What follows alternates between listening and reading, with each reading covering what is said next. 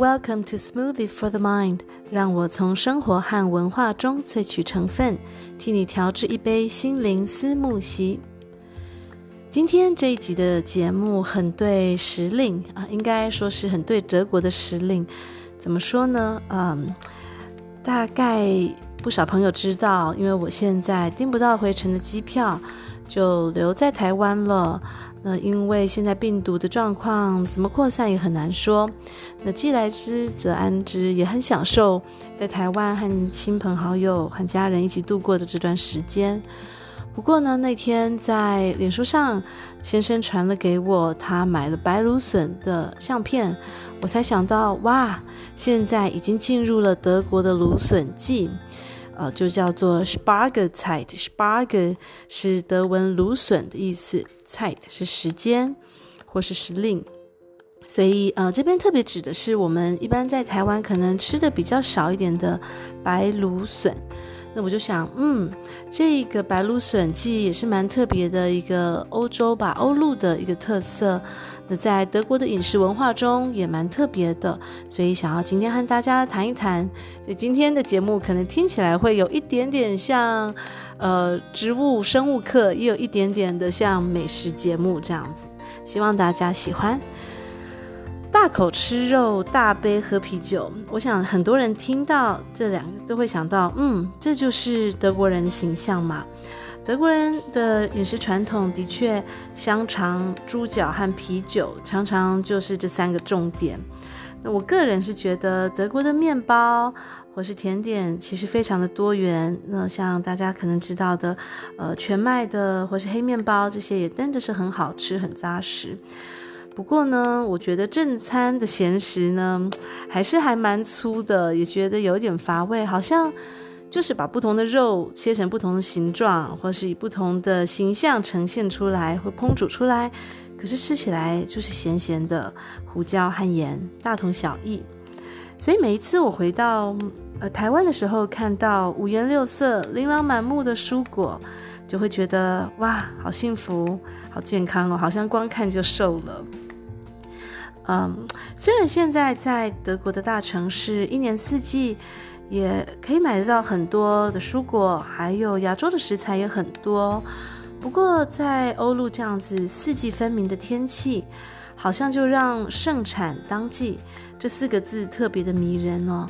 那德国人他们在大口吃肉、大杯喝酒之外，还对一种蔬菜情有独钟，那就是我刚刚说的白芦笋。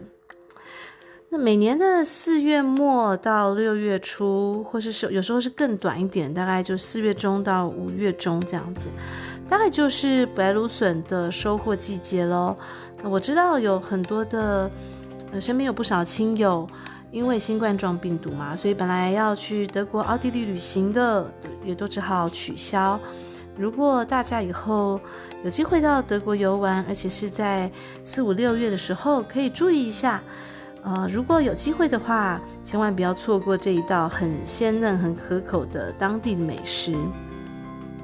那呃，在台湾，我们可能对于白芦笋没有那么的熟悉吧。那白芦笋为什么会让德国人这样子为之疯狂呢？那等一下继续和大家说下去喽。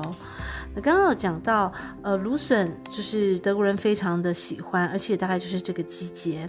那从前的时候，其实在德国芦笋是很昂贵的食材，大概就是比较富有的人家才吃得起芦笋大餐。那现在由于农业的进步，那芦笋也慢慢的平价化了。所以在这个季节，好像好好的享受芦笋大餐，就成为德国人他庆祝这个春天时令的一种生活的仪式了吧？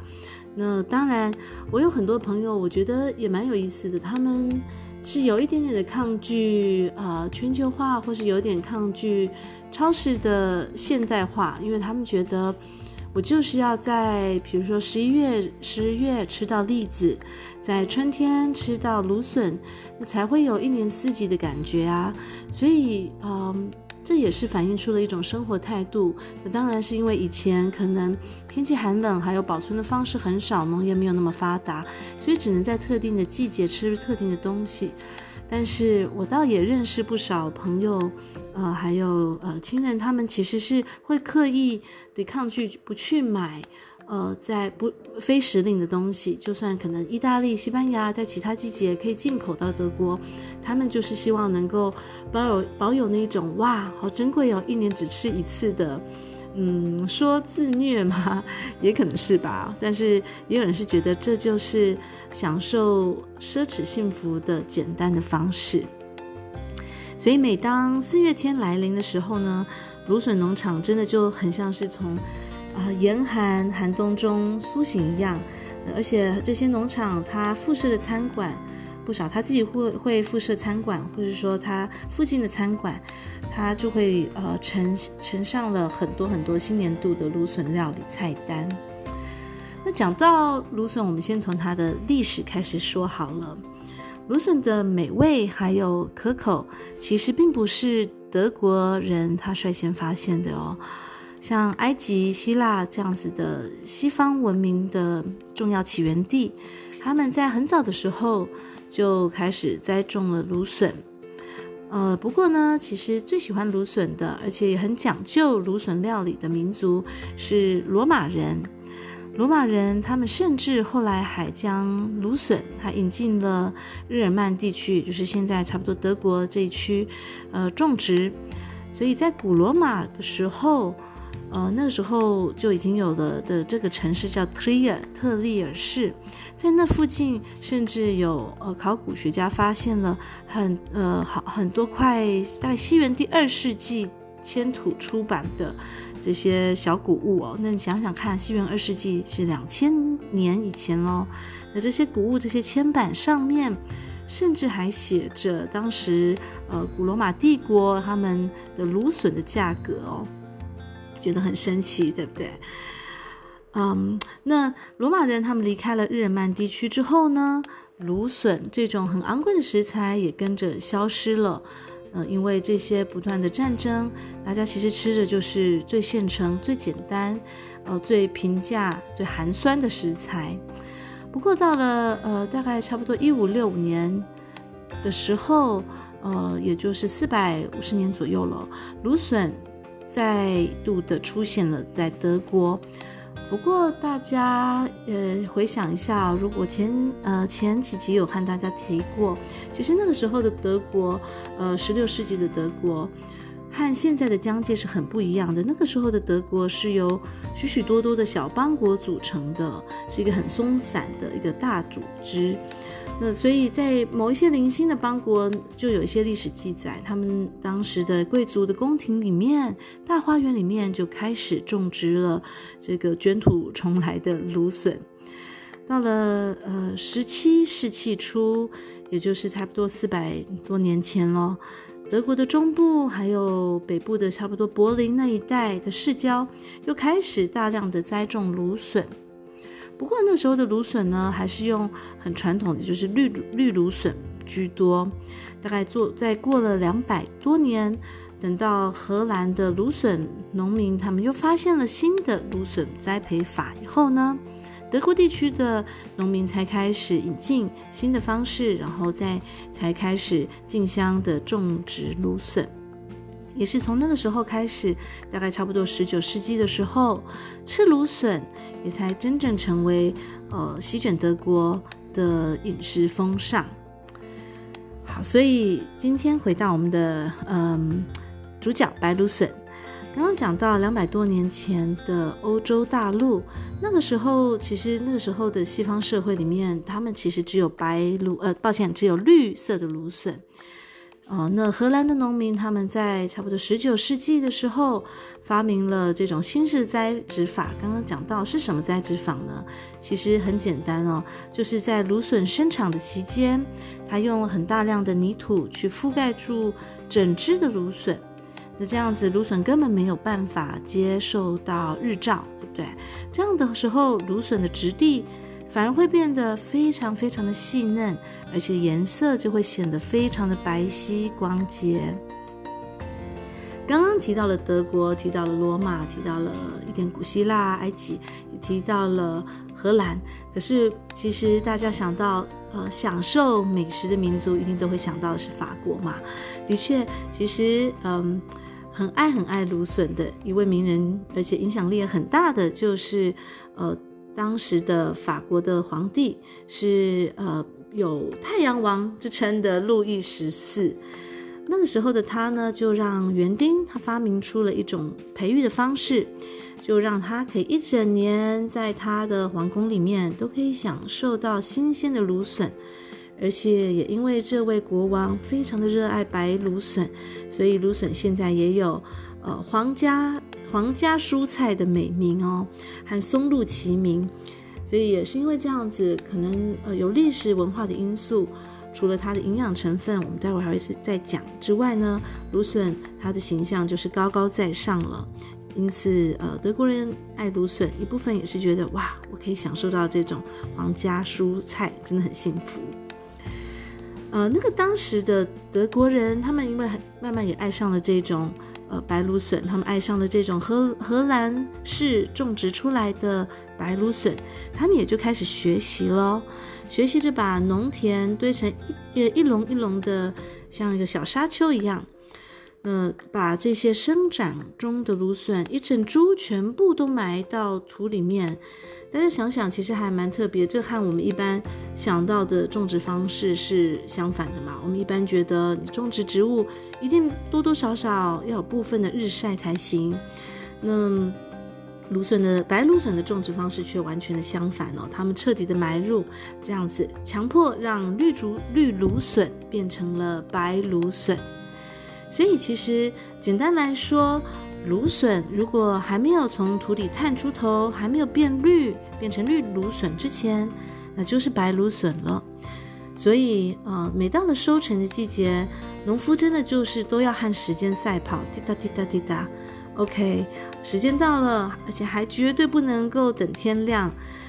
还没有天亮的时候呢，农夫就会带着头灯，呃，一堆一堆的去巡视，然后挖掘出刚刚刚刚探出那小小头的芦笋，这样它里面的这芦笋的茎才都会是非常呃洁白的。刚刚讲到了白芦笋。在许多的德国人心中，象征了春天，因为它是在四五月收成的嘛。不过很有趣的，因为它埋在土里，所以虽然它是春天的植物，但是在收成之前，我们都看不到它。它一直偷偷的藏着这个春天的讯息，到了采收的时候才能够呃见天日。那这些栽种芦笋，因为它只只能够默默的在土里的长嘛。根本看不到绿意，所以它当然刚刚讲到了要很早很早的去采收，可是他其实采收也非常的呃劳累哦，他又非常的费体力，而且要这么的早起，而且要很赶，要有很多的经验，你才能够马上的快很准的把它抓出来。嗯，德国的社会现在虽然说失业的人可能有好几十万，甚至更多，但是有趣的是。嗯，却很少的人会愿意，或是有这个能力，一整天就在芦笋里面弯着腰，他要很辛苦的赶快把这些白芦笋挖出来。嗯，那所以二十一世纪的现在看到的这个呃德国的芦笋农场啊，其实每一次在芦笋的呃这个采收期的时候呢，他们会招募数千名来自波兰还有罗马尼亚的采收工，才能够顺利的收成。那这个也是蛮有意思的，我也是有也在想，嗯，在今年像现在这样子，各国都比较嗯紧闭的这个状态之下哦，因为受到了这个新冠状病毒的影响，那不知道现在德国的白芦笋它的收成是怎么样的呢？那无论如何，因为德国它虽然德国人自己好像都不太愿意自己去采收芦笋哦，可是它还是卖得很好。这个消费量真的是每年都节节高升，尤其现在很注重饮食，而且很注重在地饮食，所以很多餐厅也会特别标榜这是我们当地的白芦笋。那芦笋其实它也生长得非常的快，它每一个小时有时候甚至可以呃抽高到近一公分哦。德国现在每年的芦笋消耗量是十几万公吨。而且百分之八十是德国自己产的，自己很骄傲 “Made in Germany” 的芦笋，而且每年的芦笋销售总额竟然有到六亿欧元呢！所以小小的蔬菜，但是大大的功劳，而且是非常非常值钱的。那讲完了。欧洲或是说德国的情形，在欧洲白芦笋像松露一样是非常梦幻、很珍贵的蔬菜料，呃，蔬菜食材。那呃，台湾呢？台湾的白芦笋品种和欧洲其实有一点不一样。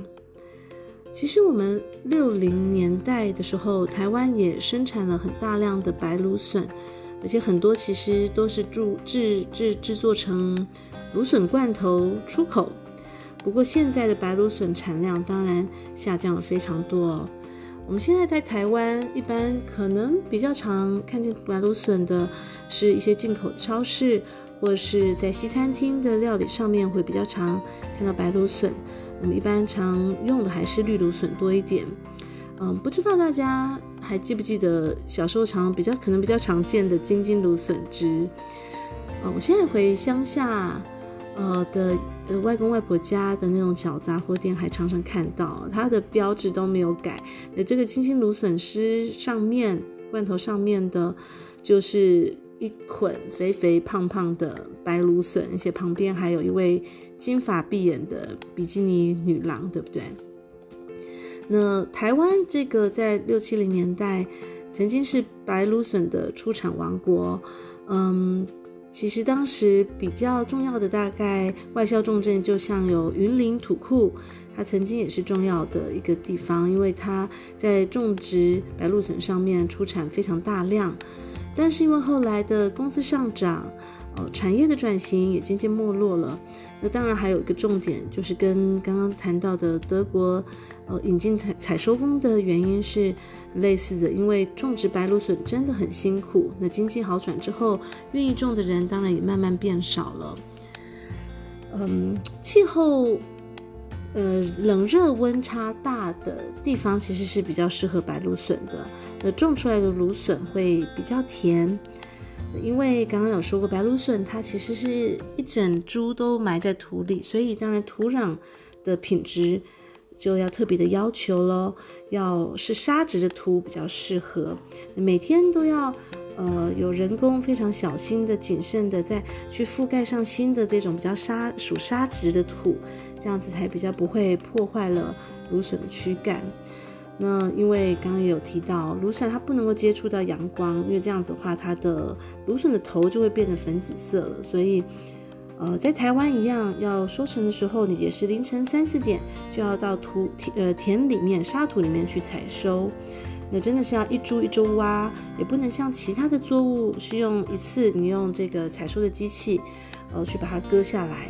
所以你一株一株挖，采收的速度很慢，而且要不断的蹲下来、站起来、蹲下来、站起来。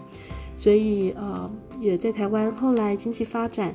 那老人做不来这样子的苦活，那青年轻人由于经济发展也觉得我没有必要去做，真的太辛苦了，所以就慢慢没落了。不过我观察到，可能也许是不是嗯、过去这几年的呃，就是法式料理啊、意式料理的的嗯欢迎程度，所以越来越看到更多的食材，其实也都会再加入了。白芦笋，呃，除了在西餐厅会看到，好像有时候会看到一些芦笋粥啊等等，比较特别，当然还是少见一些了。但是大家如果有兴趣的话，也许这阵子可以去超市看看，回家自己试试看。那刚刚讲到了白芦笋和绿芦笋，对不对？那到底这两者之间，虽然看起来是同同一种，但是它们的差别在哪里呢？当然，第一个刚刚说过了，就是价格嘛。白芦笋的价格，呃，真的是比较高。那绿芦笋因为它是铺露在地面上，它长出来了，所以它也适应了阳光的照射，还有进行了光合作用，所以其实，呃。绿芦笋它还是会有不同的味道，是有一种比较清香，有点嗯鲜脆的感觉的。那嗯白芦笋它是很很容易见光死的，所以呢它会比较嫩一点。它吃起来口感会觉得比较滑顺，比较有水分一些。所以呢，在欧洲也有人会称它为可以食用的象牙哦。嗯，那为什么除了这些文化历史，还有可能行销的原因？为什么呃德国人这么爱白芦笋呢？当然也是因为他们相信白芦笋很健康。他们相信芦笋中有很丰富的叶酸，所以对于心脏来说也很好，是天然的抗氧化剂。也很多人觉得这呃可以提高免疫力啊，促进新陈代谢啊等等。最重要的一点是，呃，很多德国人他们都相信吃芦笋可以清洁肾脏。那大家也知道，德国民族传统上就是爱酿酒、爱喝酒。呃喜欢大口的吃肉，而且常常都吃得蛮咸的，所以呢，他们当然会觉得，嗯，白芦笋可以平衡一下，真的是大自然送的礼物。那讲到白芦笋的健康，那我们如果多吃白芦笋，又要怎么挑白芦笋呢？其实很简单，就是挑一个头好壮壮的小胖丁就可以了。